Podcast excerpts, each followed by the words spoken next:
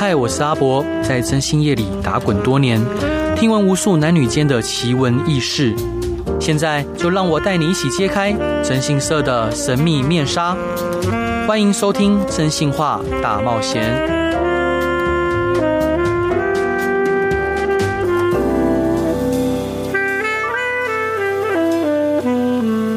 Hello，各位亲爱的听众朋友，大家好，欢迎回到飞碟电台，收听由我征信社阿仔所主持的《真心话大冒险》。今天邀请到的来宾啊、时常在粉丝专业以及 YouTube 团频道分享一狗二猫的欢乐日常，然后看到他们出现呢，总有疗愈人心的魔力，我完全体会到了。因为刚刚呃看看到奈奈，我觉得啊、今天的压力跟跟心情不好的阴霾都完全散开了。那。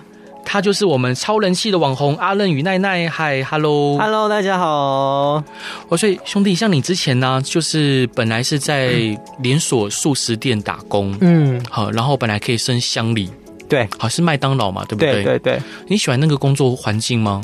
应该是说我习惯了，习惯麦当劳做了快十年，嗯嗯嗯，对，从我十六岁进去就开始在麦当劳了。是，那我觉得就是一种觉得。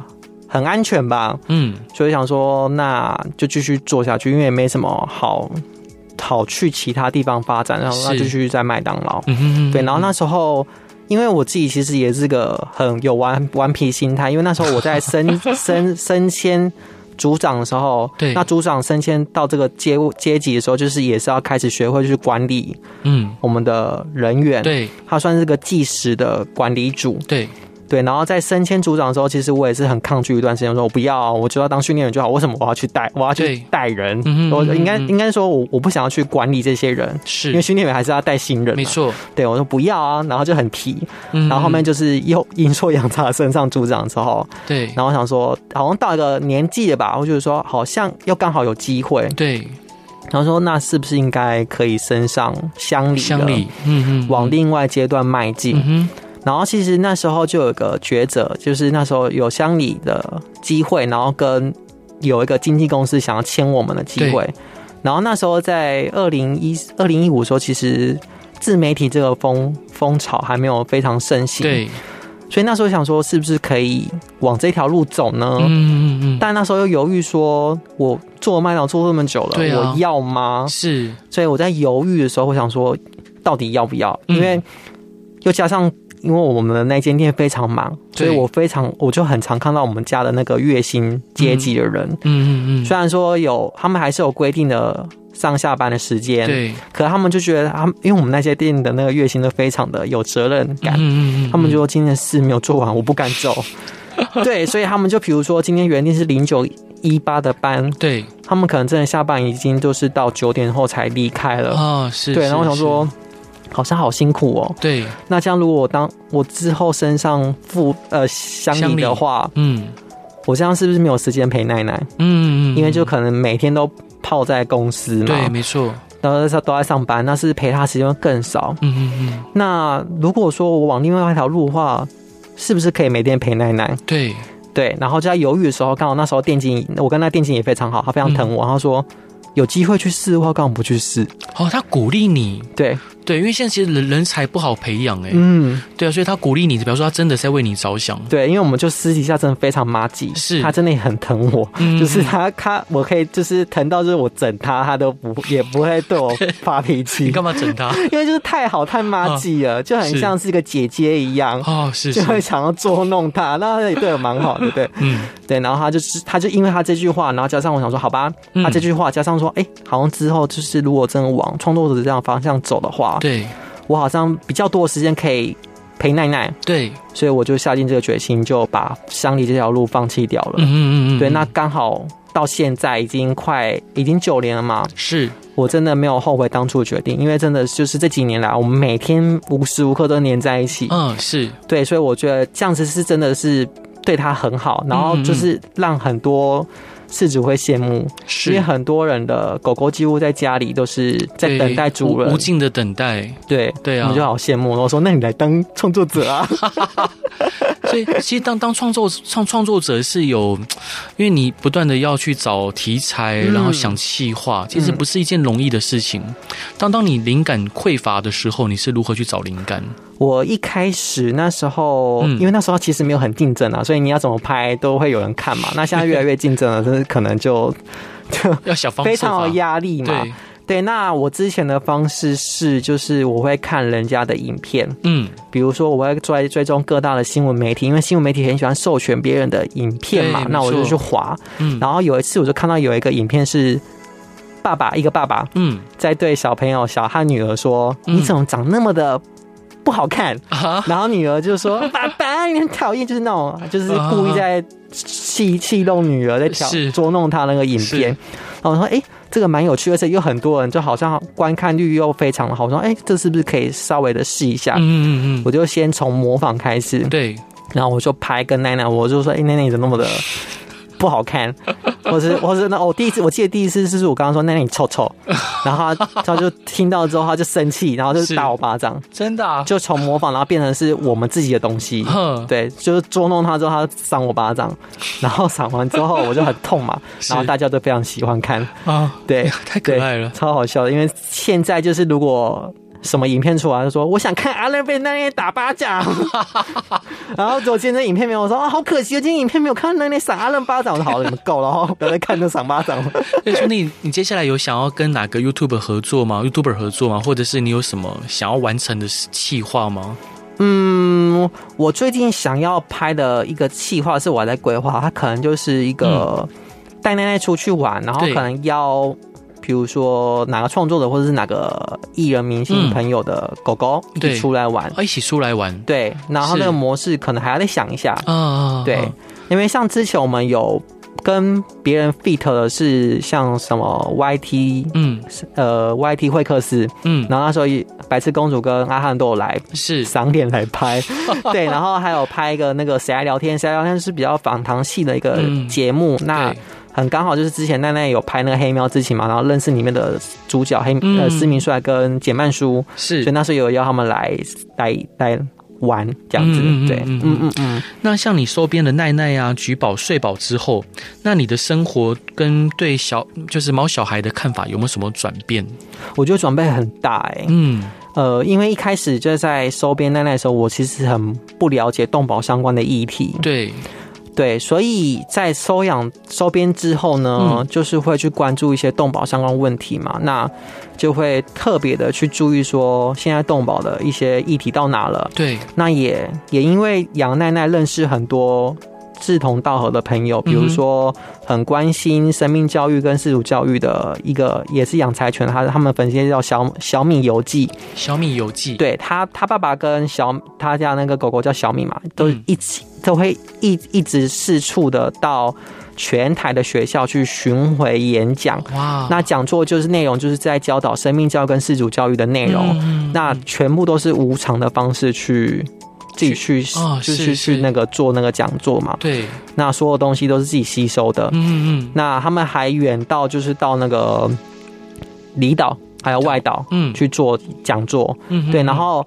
呃，我我很庆幸的是，我们有两次的机会去做实习，因为我们真的有有一些时间配合不上来，所以就只有两次，嗯、也是今年的，哎，今年的事情，对，是。那去做实习讲座的时候呢，因为就需要奈奈当狗老师嘛，狗老师的目的就是要让小朋友知道说，嗯、哦，狗狗要怎么的去接触它，比如说怎么正确的去摸它，在摸它的。之前要做什么动作？是，比如说我今天想要摸一只狗，嗯，我要先询问主人，啊，这只狗狗可不可以去摸？对，因为有些狗狗你不知道它的个性是什么嘛，如果你一摸它突然吓到咬你，咬你，对，对，这可能就会发生很多不好的事情嘛。嗯，然后知道询问完之后呢，就可以。再下一步嘛，怎么摸？对，是要蹲下吗？还是侧身？就是教这种方式。是，然后跟教小朋友说，哎，狗狗大便要怎么捡大便啊？这种这种互动式的生命教育。是。那我在这次两次的那个实习的下来的经验下来，我发现现在小朋友观念都非常好。嗯嗯嗯。他们很多小朋友都知道说，如果没有那个能力的话，就不要养狗狗。啊，对，没错。而且加上很多小朋友，他们家里都有养狗，所以他们对生命教育这一环都非常注重。对。对，我觉得是非常棒的一件事，因为我觉得现在好像现在的社会风气已经慢慢教导这些新生的小朋友们，嗯，都知道说哦，怎么去尊重生生命。是对，然后跟他们也知道说什么是自主责自主责任，嗯，对，自主责任就是我刚刚说的嘛，比如说我就是如果没有那能力的话，不要去养狗狗，对，没错，对，然后加上说，哎、嗯，饲主教育可就是说，哎。我不是今天讲一只狗就好了，嗯、对，它可能会生病，没错。那我们要怎么带它去看医生？是对他们都知道，嗯，就非常棒，嗯嗯嗯。那兄弟，你觉得就是我们国家在对于动保的议题上面，有没有什么是可以推动的法规，或者是可以在更完善的面向？这部分是你可以聊的吗？嗯，这部分嘛，我觉得呢是有点深啊，水非常深，是对，可能就。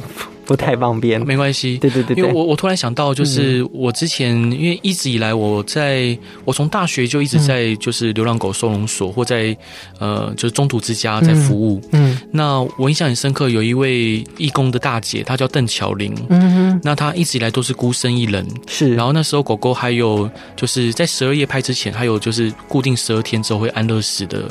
的这个规定，嗯，那他就不断的奔走，然后甚至去说服，就是各个导演去重重视这个议题。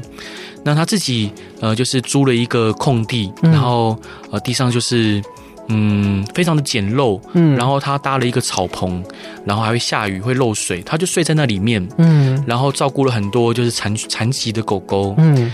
那后来他癌症过世，过世之后我们就去看嘛，就是大家分分别把这些狗狗带去安置。对，然后我们就看到，就他睡的床其实就就只是一个木板，然后就睡在上面，然后他所有身上的积蓄都拿来照顾这些狗狗。哦，对，所以我觉得在动保的议题上面，呃，或许我们有更多可以重视的。那刚刚兄弟你刚刚提到说小米游记。这位就是粉丝专业，呃、对，这粉丝专业，嗯、他就是无偿的去各地演讲，去推动，让更多人去重视动保的议题。对，我觉得这个这个区块是我们可以一起努力的。真的，对，因为现在，嗯，嗯，因为现在很多爆出很多就是那种，对，就是。动保蟑螂，嗯，非常多，所以就是。如果还是可以呼吁大家，就是如果真的想要捐东西给那些中途之家，或是嗯嗯呃，不管是公立还是私私底下的，都尽量捐物资就好。是是是，对对对对对，但。对啊，但反正就是看你自己的个人。如果你真，如果你真的很想捐钱的话，那我建议你去那边实地走走看看啊。你真的觉得 OK 的话，你再捐。不然你真的无法想象说你的钱是如何被应用的嘛？没错，对啊，对啊，对啊，都辛苦钱。没错，嗯，有时候真的爱心被被滥用，是会难过的，真的很难过。像有些狗，有少部分的狗园，就是确实收了很多款项，但是却没有应用在对啊狗狗狗狗身上。对啊，所以就现在的乱象啊，是。那兄弟。这一段你想分享给大家的歌是什么歌？是 F.I.L 的什么歌呢？你的微笑啊？为什么想分享这首歌？因为它的里面歌词就是那个，它里面有歌词就是有你世界神魂颠倒，你的微笑编织每个奇妙嘛。对，那奈奈的微笑真的编织了我每个奇妙。嗯哼，对，只要他开心的话，我就会跟，我也非常开心。因为我我记得之前看就是研究说狗狗是不会笑的，但我总觉得我们狗狗会笑。是是没错，我看过这个研究了，但是我真的觉得他们的心情好跟心情不好，其实我们养久都知道他们的脸脸部的表情变化，是没错，真的是这样，看我们自己养久都看得出来。是，嗯，好，我们一起来听你的微笑哦。各位亲爱的听众朋友，大家好，欢迎回到飞碟电台，收听由我征信社阿仔所主持的《真心话大冒险》。今天邀请到的来宾是超人气网红阿任与奈奈，嗨嗨，我们刚聊到你的声音，我觉得你声音好听。我觉得不好听，好，因为可能是因为我被太多人攻击了。嗯嗯，各位听众朋友可以告诉我说，你觉得阿任的声音好听吗？你们可以诚实说，没关系，反正我已经很习惯大家都会攻击我声音这一点了。是，所以所以呃，阿任伙伴，您在网络上分享了奈奈的影片以后啊，是，就是拍影片又要照顾奈奈，又要工作，会觉得压力很大吗？其实还好，因为你全职嘛。对。那之前算，那之前就是比如说我在麦当劳的时候拍影片，其实也是很。很随意，很很很轻松的，很 free 的去拍，对，所以就不会有压力这个问题。Oh, oh, oh, oh. 那在做全职之后，因为是无时无刻黏在一起嘛，所以就是很随手拍，嗯，也还好。对，那比较有压力的是，可能就是你会去关注到比较大家想要关注的东西，比如说流量，是对，然后如果流量超，就自己会很有压力。嗯嗯嗯。然后今天的影片是不是难以？来来来来，就自己会想很多，自己想很多。是。到后面想说，算了，就佛系经营了。对，因为反正我们主要的目的就是带给人家疗愈嘛。对对，所以就是能疗愈到大家的话，我我们就很开心。嗯嗯嗯。对，然后想说现在的流量就算了吧，佛系。对对。所以当你遇到酸民，你会如何面对呢？我会选择不看，不看。对，就是充耳不闻。对，就因为会影响到我心情。哈，对，因为像之前我比较不在，不去，没有像现在就是那么 care 人家的留言的时候，嗯，我会去搜寻，比如说 PTT，嗯哼，Dcard，对，然后搜寻完之后，每次看完心情都超差的。对，当然是好的也是蛮多的。对。但就是你有有时候只是搜寻别人的，比如说其他狗派的粉粉砖的名字 BTT，对，然后下面只他们都在讨论那个我搜寻那个人的嗯。名字的那个讨论，对。那下面就突突然无意间蹦出我们，对，就说哦，我也超讨厌那个蔡娟娜和阿任一天，那个阿任那实在是有讨厌什么什么。我说我想要看，我想说，我看到我想说关我屁事，奇怪，到底这这个主题不是在说他们吗？怎么会是我们？是，然后下面说哦加一，关我屁事，就无无缘故扫那个。台风我的感觉是 对，然后那你会想回应他们吗？我不会想，就想随便你们，你们要怎么去想，就是你们自己去想，因为你们不认识我啊。是啊，是啊，对啊，你不认识真正我是谁啊？嗯、对，虽然说荧幕上可能是那么的疯癫，那么的白烂，嗯嗯嗯，但他只是个荧幕形象啊，私底下你也不知道我是怎样的人。那私底下你是怎么样的人？就跟荧幕上还是有反差的，因为像我现在对。我现在感觉很很有话聊，嗯，很多话是，然后非常的开朗，非常的就是很相处的还不错吧，这种感觉。对对对。但私底下我是非常的一个沉默人，沉默的人，嗯，几乎在家里都不会讲话，不太会讲话。那你的伴侣，你们都做些什么？我们就是互相的看电视，然后玩 玩玩玩那个游戏。游戏。因为我们交往也九年，跟杨奈奈之后就就在杨奈奈之前就在一起了，很久很久。对对。哦，对，说到这个也很好笑，因为我在荧幕前都没有让、嗯、让另一半露出嘛，对，他们就觉得说啊，阿任单身，阿任一定单身，他觉得是个单身狗。然后我想说，你们知道我单身，我单身，我你要知道我单身，我交往久，你们，要跟你们讲吗？然后我有，因为之前还是不服气，我说我，你又知道我单身了，嗯，然后就有人会回绝说，你看你现在看起来就是单身狗啊。你看这些网友真的很很喜欢闹我，是，所以呃，就是你一直以来都带着奈奈在各地旅游，嗯、台湾各地。嗯，那将来有想要带奈奈出国吗？然后想要去的国家是哪里？我本来有在打算，嗯。明年如明年，我想要带他去日本。哇，有想啊，可是就是他的程序非常麻烦，就比如说你要先提前半年，半年先做一些嗯。呃准备，对，比如说狂犬病疫苗先注射啊，然后可能还要打两剂啊，什么什么很很繁琐的一些事情。嗯嗯，然后加上就是你会担心说，因为他们狗狗跟猫猫坐飞机是要搭货舱的，没错，那你。不知道那货舱到时候起飞会有什么意外状况的发生？哦、对，对我真的是之前有听过，我真的是属于想比较多那种类型。我也是，然后我就会，你你是巨蟹座的吗？我处女座的。啊，难道你上升在巨蟹？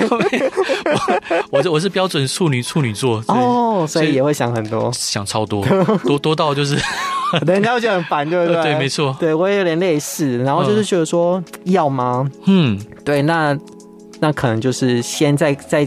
想评估更仔细，哦，但我真的很想要带他去日本走走看看，因为比如说我们自驾，然后他坐在车里面，我们可以开去，比如说看富士山，是好浪漫哦，对，或是去看很多樱花，因为奈奈他也蛮喜欢樱花的。那如果因为日本樱花又非常漂亮，又非常的壮观，对，对，如果他在那樱花树下拍照，哇，一定超美！哦天，好浪漫哦，光想就很浪漫，对。对。我我觉得我觉得或许可以带我们家狗狗一起去，要一起去吗？好啊。但但那目前就是你要去哦承担那些意外。到时候在在比如在货仓的时候，如果有可以有几只狗在一起吗？还是要分开？我不晓得，哎，好像是分开，因为就是一个笼子一个笼子这样子分分割分开了。但如果互相就是在一起，他们彼此看得到，应该比较安心。好像是吧？我就可以规划一下。可能在互相看，然后互相对骂谁？然后奈奈可能就会骂你那么丑什么什么。不会不会，我们家狗狗其实是万万人迷，就是要不管是狗跟任何人看到它都会觉得喜欢的。哦，我自以为了。好，那我们就可以试试看了。是，所以像猫咪啊，会区分铲屎官在他们心中的地位跟分量。嗯、那像橘宝跟睡宝会比较黏阿任还是另一半？另外一半，另外一半。嗯，他们会区分，然后区分还蛮明显的。哦、是，应该是说。看谁选到他们的，他们就认谁是铲屎官。嗯、像橘宝是有另外一选的嘛，他就真的那时候带回来的时候，嗯，他真的是比较黏他。对，那睡宝也是我选的嘛，所以睡宝真的比较偏向我。嗯但想另外比较可怜是因为橘宝有了睡宝之后，嗯，因为他非常喜欢这个弟弟，因为那时候我养睡宝是因为橘宝的原因，因为橘宝那时候那时候我把睡宝。送回去朋友那边的时候，他就非常的纳闷，哦，就闷闷，对，然后闷闷到想说，哎、欸，他怎么那么闷啊？那是不是真的要养睡宝？然后带回来之后，他真的很喜欢睡宝，是，所以他现在就变成偏向只爱弟弟，然后另外一半就感觉在家中完全没有地位，是 对，所以一直以来我们看到就是奈奈在。就是荧幕前面都是蛮稳定的，嗯、然后呃也不太有什么起伏。那有没有遇过什么他爆冲的时候，或者是呃比较失控狂吠的时候？是为什么？有诶、欸，这个我书中有提到，就是有一次我们在经纪公司的时候，嗯，因为那时候奈奈她算是在公司里面算是个公关犬，就比如说呃有陌生人或是访客来的时候，他会去迎接，对，然后就是会给给给会撒娇，然后就非常可爱。会翻肚吗？不太会，哦，不太会翻肚，对，但是肯定摸一下，给人家摸一下，摸蹭完两，给人家摸完之后就走了那种，是，真的是公关，对，对做做做样子，对，然后他们说可爱哟，然后可爱夸完我就走了，是，他想他只想被他摸跟夸奖而已，好，然后就有一次就是有一个人来面试，对，然后他一进来之后，奈奈就非常的不知道为什么突然对他狂吠，哼，为什么？一直吠，我也不知道为什么，嗯，他可能是。不晓得就是听人家说，就是他他们感觉那个人真的怪怪的哦，是，但他的谈吐跟他的表现起来都算正常人，嗯嗯嗯，对。然后可是为什么那样会是狂吠呢？是不是看到什么东西不晓得？可是那时候 HR 就是人质在跟他面对，就是在交谈的时候，嗯，他的直觉就是说这个人怪怪的，对，然后就不想用他，然后就后面这个人就没有来了嘛，是。然后这是第一个比较印象深刻，再来就是就是呃。那我们的经纪公司就是有分大门进来，左边是那个呃休息区，嗯，然后右边就是办公区嘛。对。然后有一次我在公司的时候，剩我一个人跟奶奶，她突然就是跑去门口那边，对着那个休息区那边一直狂吠。哼。因为那时候没有开灯状态，我想说是不是什么东西？是对面，因为我们那边是很大落地窗，是不是对面有什么的什么东西？可是也不太可能，因为现在我们的公司在八楼。对。对面的有东西也是。对面看下来也是顶楼的那个 外那个阳台，是我说不太可能啊！我说你太费什么？我说心里会怕，对，会毛毛的。说太可怕了，不要再不要再叫了，把灯打开也没东西啊。是，那把灯打开之后关灯，然后继续叫，到底想怎样？然后说算了，不想理他，赶快走。嗯，对。但我不知道是不是因为他这样狂吠是看到什么不干净的东西吗？还是觉得说可能是对面有什么东西？不晓得。对，然后但是我觉得我会觉得他会看到。有东西的状况是因为，嗯，之前我们在台中租屋的地方，嗯，然后那时候另外一半是做，刚好他的那那一阵子在做殡葬业，嗯嗯，然后他那一天刚好有服务到女性的那个往生者回来，嗯嗯，但他没跟我讲，对，然后我想说，哦，就没跟我讲，我也我也不知道嘛，然后那天我我在睡觉的时候。我就梦，我就梦见，嗯，我的梦境是一个我房间的场景，嗯嗯嗯，而且还是第一人称的视角，就看出去好像真的是我醒来的样子，就是关灯，然后在家里摆设全部一模一样，嗯，可是不一样的是，我看到门口有一个长头发女生，嗯嗯，但那是灯光下的那种状态，看那种感觉就是黑黑，但是你明显感受到说那边有个啊长头发女生，然后在那门口，对，然后无意间又看到梦境里面那一直狂吠，嗯嗯，一直叫，一直叫，一直叫，一直叫，是。然后我就醒来，发现那一阵子他真的有在叫，真的有在叫。对，然后就他一直对着门口叫。我说不会真的是有东西吧？然后他在叫的时候，因为隔那时候我们是住套房，所以旁边一定会有那个其他的那个房客嘛。对，其他房客他们有养狗，嗯嗯，他们听到他在叫之后也跟着一直叫。可是他们叫的叫声又不像平常那种汪汪汪的声音，是非常激烈那种啊。是是，对对。然后说不会真的有东西吧？嗯，然后就隔天一早，我又发现那个。隔壁的那个房房间门的门上，嗯，有放个符咒啊，是马上被贴上去，然后我就问我另外一半说：“你是不是昨天有服务到女性的呃往往生者？”之后他说：“对，嗯，我说哦，那可能真的是因为我昨天有梦到，是，然后加上说，因为奈奈对那个好像比较敏感，嗯。那可能前在我前我刚刚前面说的那那那个样子，可能是他看到其他的东西吧。我、嗯、我特别跟兄弟你分享，跟听众朋友分享，嗯、因为前阵子我的父亲刚刚过世，是是是。然后因为我跟父亲已经很久没见面了，嗯、然后我就就去看他最后一面。嗯，那。后来我就回回家，当天晚上就睡、嗯、睡觉嘛，嗯，睡觉睡一睡就突然觉得身体很不舒服，就醒来，嗯嗯、我就觉得可能是我爸来找我了，嗯，然后这时候就看到狗狗在对着门口也是狂吠，然后这时候那个就是监视系统的灯就自己亮起来，嗯、就是有人、哦、有人按门铃的时候才会亮起来，嗯，对，就就亮起来，但是没有任何人按门铃，对，但就是因为都暗的嘛，就看到那个监视系统的灯就是亮亮的在闪。闪，嗯、然后从来没有这样过，然后狗狗就。呃，一直对着门口吠，但那吠它一方面是警示对方，然后另外它的尾巴就是夹在自己的屁股，怕害怕，嗯，它很害怕。就是我们家狗狗是很开朗的，它是没有看过你爸爸吗？从来没有看过。哦，那可能觉得是陌生人。对对对，而且可能刚刚离开，所以那个状状况状态也不是太好。哦，我懂。对，所以说。当下其实我就觉得狗狗确实是能能感应到的，嗯，对啊，而而且我觉得我自己应该也有那种特殊体质吧，但是但是我是用闻的方式，因为像我发生很明显伤势状况，就是胖胖离世的时候，他离世那的前一个礼拜内，嗯，我还是闻到他的味道，我懂，我懂，就是他专属的一个味道，是。然后像我爷爷走的时候，我在帮他守七的时候，嗯嗯。也闻到我爷爷的味道，是就这样飘进来。对对，然后像我奶奶走之后，我也有闻到他的味道，那其他都没有闻到。我觉得好神奇，好像真的是我对。嗅觉，嗯嗯嗯，比较敏感一点。对对，有些人好像就会这样，就是闻到，就是知道他可能回来了，或在。对对对。然后这边想要题外话，是因为之前我就有梦到胖胖回来，就是做梦梦到什么什么，然后我就分享到网络上，因为其实很多人想要知道胖胖的状况嘛，然后我稍微写一下，然后就有那边说，哈，做梦最好可以记那么清楚啊，你应该在那边转，你根本乱掰，好不好？可以，真的，因为我觉得我会这样想要在想，是因为最近我奶奶走之后，嗯。然后我就梦到一个梦境，因为那时候他、嗯、他走之后，我刚好在确诊，嗯嗯，我就没有很没办法很第一时间去赶回去看他，对对对，对。然后我就好像这隔一到第六天的时候，我就看到，我就梦到一个场景，嗯，我奶奶在一个屋子里面，嗯哼，然后那个场景很快，是因为我一开始进去的时候是先奈奈的兽医师，嗯嗯嗯嗯，刚刚跟兽医师聊完之后，然后往旁边走。突然就哎、欸，怎么会是奶奶奶在那边？嗯、哼他就躺着，然后他就起来跟我聊天。我说：“阿妈你好吗？”嗯，是。他说：“很好啊，啊啊你，你你最近的我说还还 OK。嗯”然后他就跟我说：“啊。”楚诶，嘿，金娜就是家里有金子，我担心。嗯、可是我他他说这件事是之前，其实嗯，他我以为他说的是爷爷的金子，但爷爷的那些金子早已经都他对都已经找到，然后都已经卖掉了。对，所以我刚刚说家里你老家已经没有金子了。对，如果所以你应该想太多。然后我醒来想说，应该是我自己多想，对，就乱梦的。嗯，好，然后就送完奶奶之后，在家里再整理家里。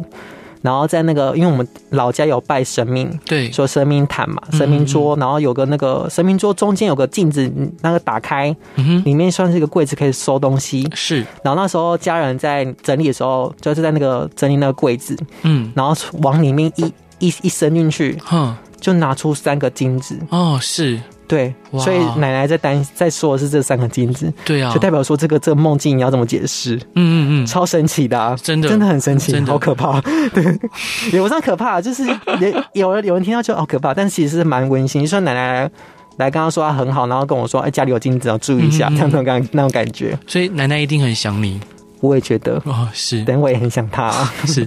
那我们这段直接进广告，下一段继续来分享。Hello，各位亲爱的听众朋友，大家好，欢迎回到飞碟电台，收听由我真心是阿仔所主持的《真心话大冒险》。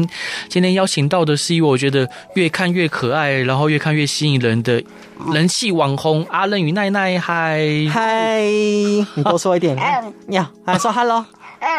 Hello，阿伦，有没有？有，好好好好，好来来来。所以阿伦伙伴，你接下来有想要为奈奈规划什么样的事情吗？譬如说环环游世界，还是环岛之类的？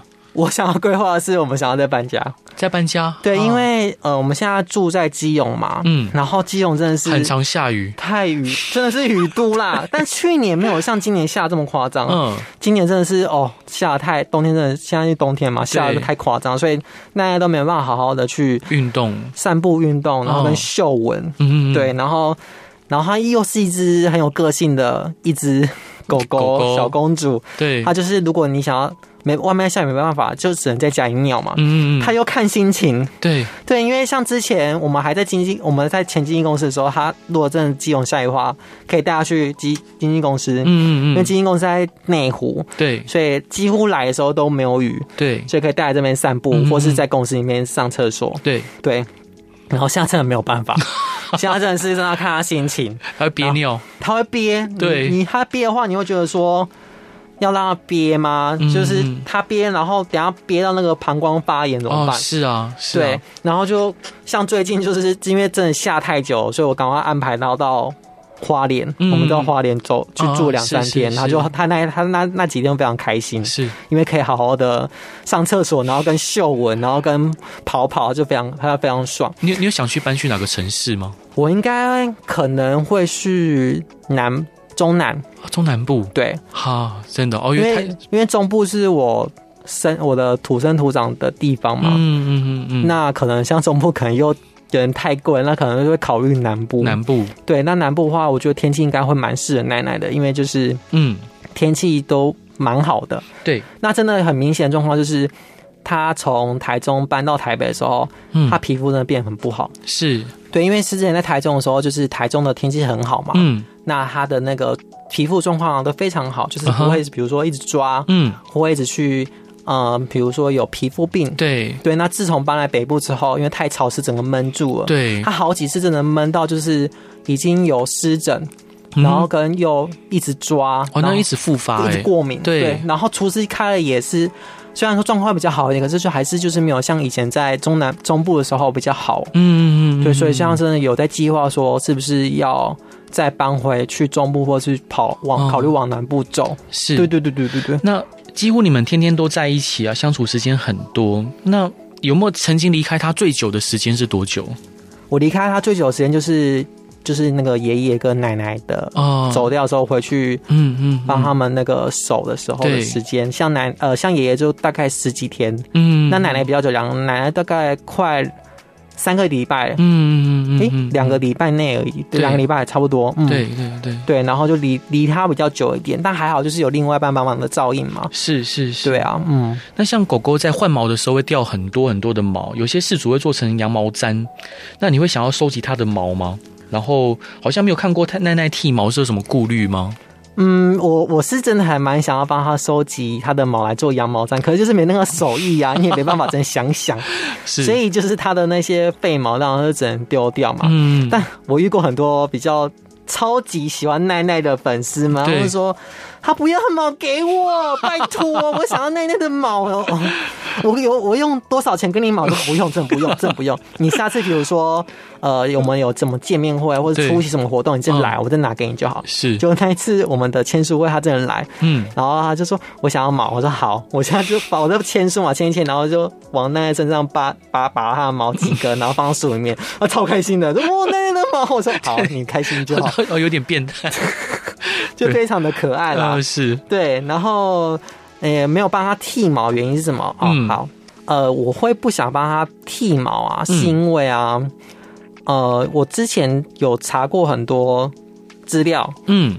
就是其实它们的毛啊是可以调节它们的气，它们自己会调节气温的那个变化。嗯嗯，所以其实你不用帮它去把它的毛剃掉。嗯，那再来的原因就是，如果你剃掉的话，剃得太干净，嗯，那像夏天的话没有那个没有可以保护作用，像紫外线这样紫阳光这样一照，就会紫外线伤害嘛。嗯，那可能会造成它皮肤可能会皮肤病。嗯。对，然后再就是你剃完之后，再长出来的毛就变得很粗，嗯，会比较不好看。是，所以我我想说，基于这些综合下来评估下，我就觉得好像真的不用帮他剃毛，因为他真的从我养他九年这以来，我真的觉得他真的不会觉得好像真的特别热或特别冷，因为他自己真的会去调调节。对对，那真的是比如说像前几年的夏天真的比较热，嗯。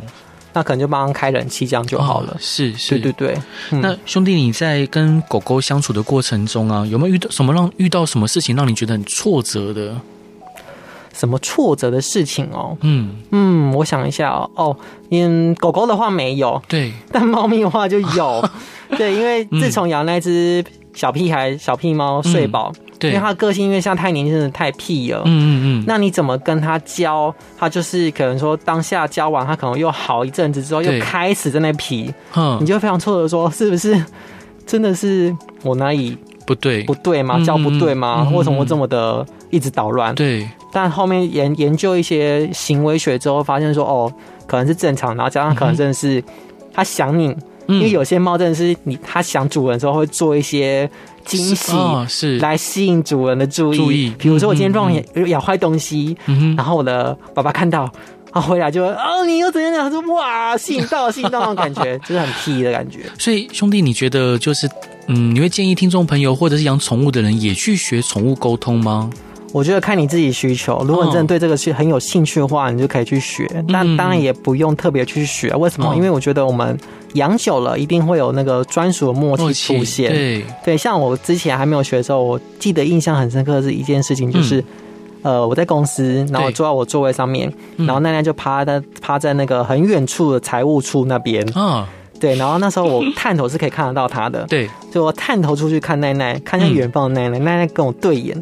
是，然后我心里想说，过来，那你过来我这边来。然后想完之后，我把头又又缩回去。嗯，然后奈奈，在我缩回去的时候，他马上跑过来找我。对，我说哦，好像真的我们有心电感应的感觉，就是自己想太多。但其实你到后面就会发现说，嗯，他的一个眼神、一个动作，你就知道他想要什么东西，而且又加上说。嗯他他可以从我的语气，或是我一个眼神动作，他也可以感应到说我现在的心理状态怎么样。对，所以像比如说我之前，比如说去节目啊，很很紧张、很慌的时候，他也那一天的表现也会非常的不好。哦，是，就好像要跟我们是连带影响的关系。对，我们真的好像就是一个生命共同体，就是互补的关系。嗯嗯嗯，对，所以我觉得说，就是如果你真的觉得。你跟家的毛孩相处非常的久，然后也知道说他一个动作一个眼神想要什么的话，对，其实不用特别去学，真的不用。对。对，因为其实应该是说我们这些这些的这些的关系，就是有点像直觉式的，嗯，直觉式的想法跟直觉式的没错。关沟通，嗯，对，所以呃，其实动物沟通它就是一个，应该是说它是人类以以。以前的一个嗯，就会的一个东西在，只是我们在演化过程中慢慢去忘记这个本能。嗯嗯嗯。所以，所以就是像我刚刚说的嘛，就是我们还记得说，哎，那种直觉式的。感觉，就比如说，我现在知道大他大概是是想要什么东西，就是这种这种感觉，就是这种这种这种关系的感觉。嗯，最后啊，就是我们知道狗狗或猫咪都是我们一辈子的伙伴，然后我们也期待就是他们可以陪伴我们终老，在他们的眼里，我们就是他的全世界。但弃养的问题跟虐待动物的问题依然在社会的各个角落存在着。嗯，那。呃，阿伦伙伴是不是能对目前想要养狗狗的听众，或正在养狗狗的听众提供一些建议或呼吁的事情呢？嗯，我觉得呢，就是如果你还没有养狗的话，你想很想养狗的话呢，是真的是要去评估再评估，嗯，因为它真的不像你想象中那么简单。因为像我们这几年来发现很多留言，就是有人觉得奶奶好可爱哦，然后就 take 个朋友说，嗯、哦。养养柴犬，养柴犬，对。但其实他们在 take 就是说，哎，养柴犬的时候，他们不知道说柴犬的个性跟天性是什么。对对，对，因为其实柴犬它是猎犬，嗯，然后他们个性又非常固执，所以基本上很多柴犬的个性都非常的凶，很有个性，很有个性。对对，如果你第一次养狗的话，其实是不好驾驭的，所以很多人说第一次养狗不要养柴犬是这样。那刚好就是因为我们运气太好了，遇到天使柴犬，对，所以是不一样的。但你不能去赌啊。